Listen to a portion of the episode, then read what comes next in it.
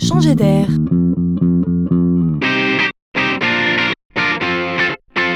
La chronique de Laurent Collen. Il est des solidarités qui se voient plus que d'autres, à l'image des motards, qui affichent dans ce domaine une sorte de force collective.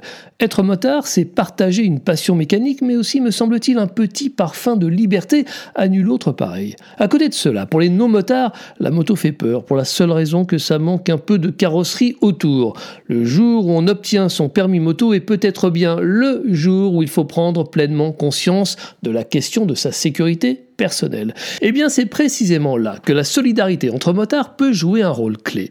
La compagnie d'assurance April lance MotoCoach. C'est une appli à télécharger sur son téléphone. Une fois en poche, l'appli reconnaît votre trajet mais aussi tous vos mouvements, freinage brusque, accélération et franchissement de seuil d'adhérence. Elle vous livre après coup une analyse mais aussi un score personnel de sécurité.